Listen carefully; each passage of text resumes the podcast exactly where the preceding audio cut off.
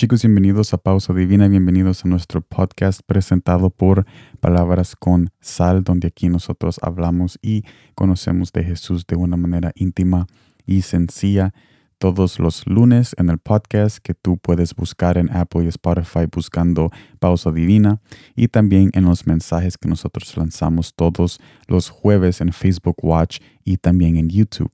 Gracias por estar aquí porque en este día estaremos viendo Proverbios capítulo 6, versículos 6 al 8 que me dice de esta manera.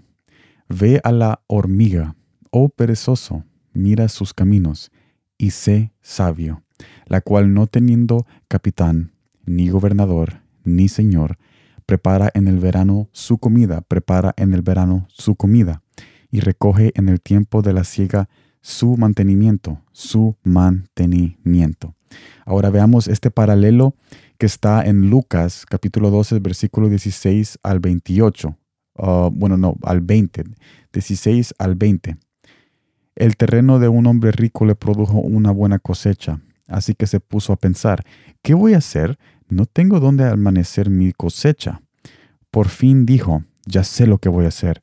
Derribaré mis graneros y construiré otros más grandes, donde pueda amanecer todo el grano, todo mi grano y mis bienes. Y dirá, y, y diré, y diré, Alma mía, ya tienes bastantes cosas buenas guardadas para muchos años. Descansa, come, bebe y goza de la vida. Pero Dios le dijo, necio, esta misma noche te van a reclamar la vida. ¿Y quién se quedará con lo que has acumulado? Ahora, ¿cuál es el mensaje profundo en el paralelo de estos dos textos? Pues tenemos que notar que aunque los dos textos tienen un contexto de preparación y ahorro, porque los dos textos tienen un contexto de preparación y ahorro. Esa es la, similitud de esos dos textos. Sin embargo, hay una gran diferencia y aquí es donde viene el mensaje, en esta gran diferencia. La gran diferencia entre el rico y la hormiga está en sus intenciones. La hormiga se prepara para sobrevivir, pero el rico acumula en vanidad. Entonces es la intención, las intenciones que separa estos dos textos en este mensaje de hoy. Y esto me lleva al primer punto. Nuestras intenciones, aunque no conocidas por el hombre exterior, sin, sí son conocidas por Jesús. Sí son conocidas por Jesús. Mateo capítulo 9 versículo 4 nos dice, y conociendo Jesús los pensamientos de ellos, dijo, ¿por qué pensáis mal en vuestros corazones? Jesús sabe nuestras intenciones y por eso que esto, esta realidad de que Él sabe nuestras intenciones nos lleva al segundo punto. Las intenciones tienen el poder para decidir nuestro futuro. Ya que Jesús sabe de nuestras intenciones que nosotros tenemos ocultas en nuestro corazón, nosotros decidimos en nuestro corazón lo que nosotros en realidad estamos haciendo en aquella acción que para el hombre exterior no tiene nada malo, pero nuestras intenciones dicen otra cosa. Y mire lo que dice Gálatas capítulo 6, versículo 7. No os engañéis, Dios no puede ser burlado, pues todo lo que el hombre sembrare, pues todo lo que el hombre sembrare, eso también segará. O sea, Jesús sabe nuestras intenciones y si son intenciones malas, vamos a cegar y vamos a nosotros tener ese fruto de maldad y ese pecado más después, porque esa es nuestra decisión, porque Él conoce nuestro corazón. Él conoce nuestro corazón. Las intenciones son bien poderosas y nosotros pensamos que es algo como, como está oculto y como nadie sabe, entonces no, se, no tiene ninguna, ningún afecto, ningún efecto en nuestra vida. Pero en realidad todo en esta vida tiene efecto porque todo lo conoce Jesús y todo está por un propósito y nuestras intenciones juegan un papel muy grande, muy grande en nuestra vida.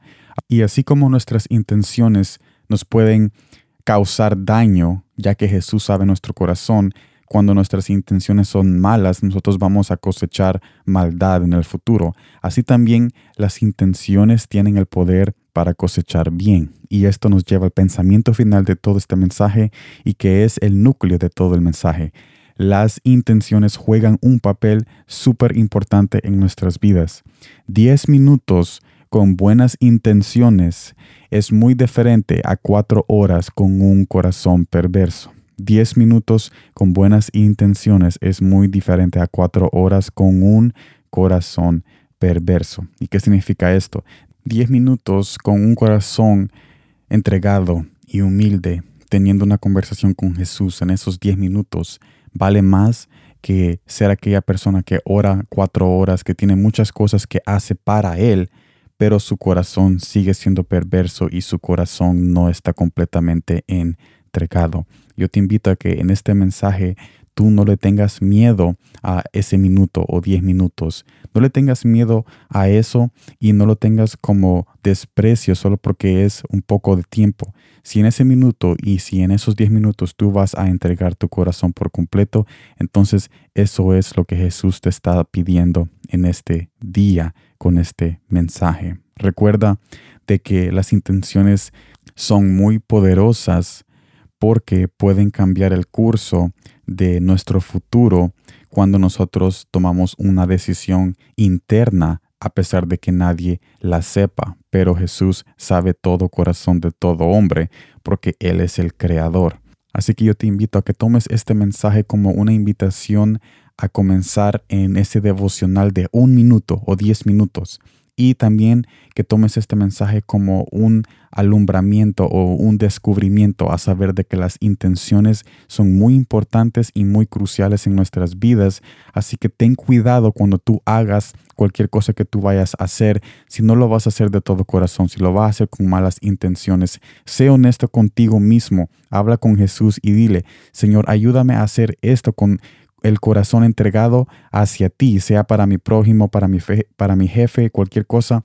Ayúdame a hacerlo para ti y ayúdame a entregar mi corazón para ti, para que todas mis intenciones y todo lo que yo haga sea puro y que yo pueda cosechar el bien de tu herencia. Gracias por estar aquí. Nos vemos en la próxima, que es en el otro lunes. Y también los vemos este jueves en el nuevo mensaje, en el nuevo video que estamos preparando para Facebook Watch y YouTube ese video que los invito a que nos acompañen este jueves para que podamos conocer juntos a Jesús. Gracias por estar aquí, nos vemos en la próxima y como siempre, gracias por el tiempo.